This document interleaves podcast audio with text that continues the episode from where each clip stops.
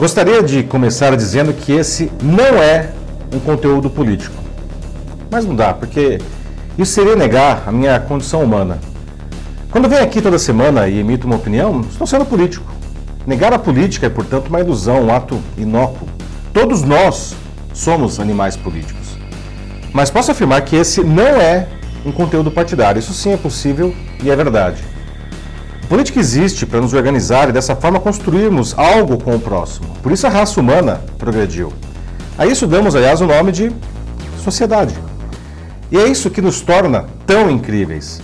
Mas a política pode, ser, pode se enviesar, se deturpar, apodrecer e criar algo contrário à sua função essencial. Na luta pelo poder, a gente mente, rouba, mata e acredita em pessoas que fazem isso em seu único benefício. E estamos vivendo isso muito fortemente. A empatia morreu. Com tudo e com todos.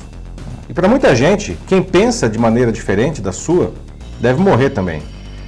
Mas a única coisa que morre assim é a nossa humanidade. Eu sou Paulo Silvestre, consultor de mídia, cultura e transformação digital, e essa é mais uma pílula de cultura digital para começarmos bem a semana, disponível em vídeo e em podcast. Na quarta passada, dia 19, eu publiquei um post comentando o atual comercial do WhatsApp, uma peça belíssima que me tocou muito. Vou colocar o link, aliás, aqui nos comentários para você conferir. Ele mostra como o WhatsApp, que ficou famoso como a ferramenta mais eficiente para disseminar as fake news, as infames notícias falsas, também pode ser usado para fazer o bem. É só uma ferramenta. Não? O bem e o mal vêm de como as pessoas usam esse recurso. Dois dias depois, fiz outro post comentando um comercial, nesse caso da companhia aérea Scandinavian Airlines. Também vou deixar o link aqui nos comentários. Outra peça inspiradora e emocionante. Ela explica que muito do que os escandinavos se orgulham de ter desenvolvido, a licença paternidade, o movimento pelos direitos das mulheres, até o clipe de papel, são na verdade invenções de outros povos mas isso não tira o valor da contribuição dos escandinavos que melhoraram tudo aquilo. Como explica a peça, uh, sair para o mundo nos inspira a pensar grande, mesmo sendo pequenos. Bom, alguns grupos conservadores locais não curtiram nada daquilo, né? atacaram a campanha e a empresa por supostamente estarem desrespeitando a cultura escandinava. A agência que criou a peça chegou a receber uma ameaça de bomba esses radicais não entendem nada do mundo. Né? Daí as ações deles prejudicam toda a sociedade. Né? O que eles não podem controlar, eles tentam destruir. Honestamente, a opção política de qualquer um diz respeito apenas a si, né? não me interessa. Mas a opção política é muito diferente de negar a verdade só porque ela incomoda. Não? E pior, tentar impor essa visão de mundo a todos. Só para pegar alguns exemplos atuais, é, o aquecimento global sim ele existe e está provocando mudanças devastadoras no clima. Propor a abstinência sexual não é um método eficaz para prevenir gravidez e doenças sexualmente transmissíveis na adolescência. E de uma vez por todas, a Terra não é plana. A morte da empatia é vista a toda hora e com tudo. Qualquer coisa fora do grupo se torna automaticamente um inimigo passivo de punição.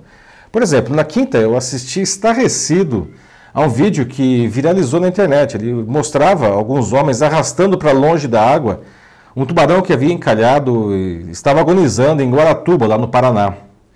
O animal acabou morrendo asfixiado logo depois. Olha, não estou dizendo que você precisa beijar o tubarão, tá? Mas eles deveriam ter chamado especialistas para salvar o bicho. Não? Certamente arrastá-lo para a areia não era o certo. Não. Ele não era um inimigo, não era um monstro. Não é? Quanto sadismo dessas pessoas. E se o Aquaman arrastasse aqueles dois caras para o fundo do mar porque somos uma ameaça real aos oceanos? Será que eles curtiriam a ideia de morrer afogados por uma decisão arbitrária de alguém? Mas o Aquaman não faria isso, né? Afinal de contas, ele é um herói, não é um imbecil.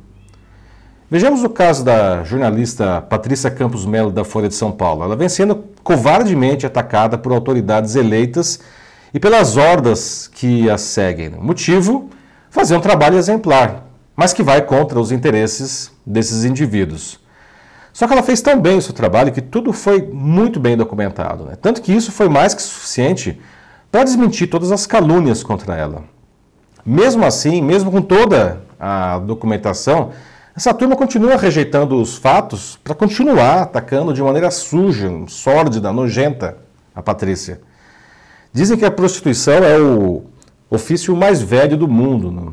E o que está sendo usado contra a Patrícia é provavelmente o método mais velho e raso do mundo para desqualificar uma mulher. Como são as coisas, né?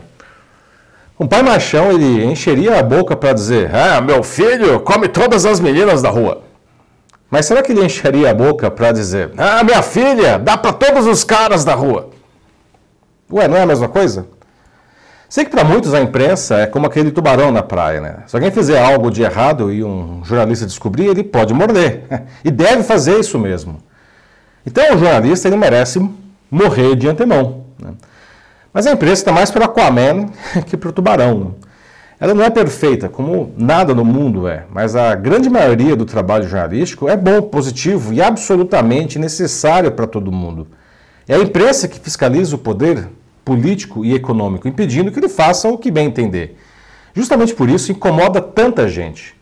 Um país sem governo é preferível a um país sem imprensa. Todo, todo governo quer uma imprensa dócil, claro.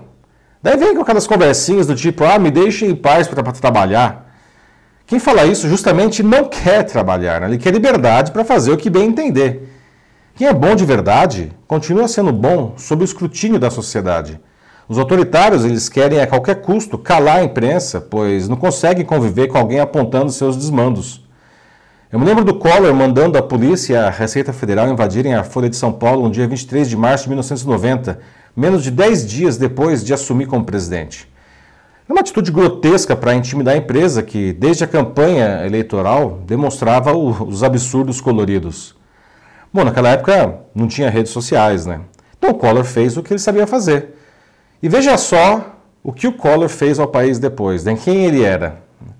Então, novamente, você pode ter as suas convicções políticas, religiosas, ideológicas, mas isso não pode fazer com que busquemos a aniquilação dos diferentes a nós. As diferenças sempre existiram e somos capazes de conviver em harmonia. Peço que resgatemos a nossa capacidade de de viver em sociedade de maneira civilizada, de construir com o outro, de demonstrar empatia. Antes que seja tarde demais e a nossa humanidade desapareça para sempre. Sabe, eu fiquei pensando se deveria gravar isso aqui. É muito triste querer sempre propor um debate de alto nível, querer trazer elementos para que todos se desenvolvam e, em troca, receber pedras de várias pessoas. Pensei sinceramente em não fazer, mas não posso deixar de fazer. Minha função, meu propósito é criar um debate de alto nível.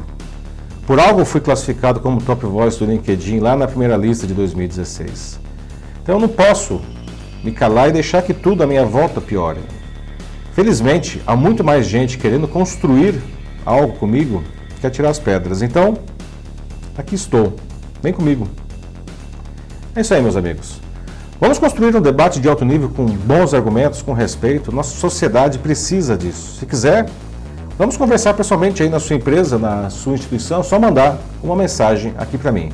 Eu sou Paulo Silvestre, consultor de mídia, cultura e transformação digital. Um fraternal abraço. Tchau.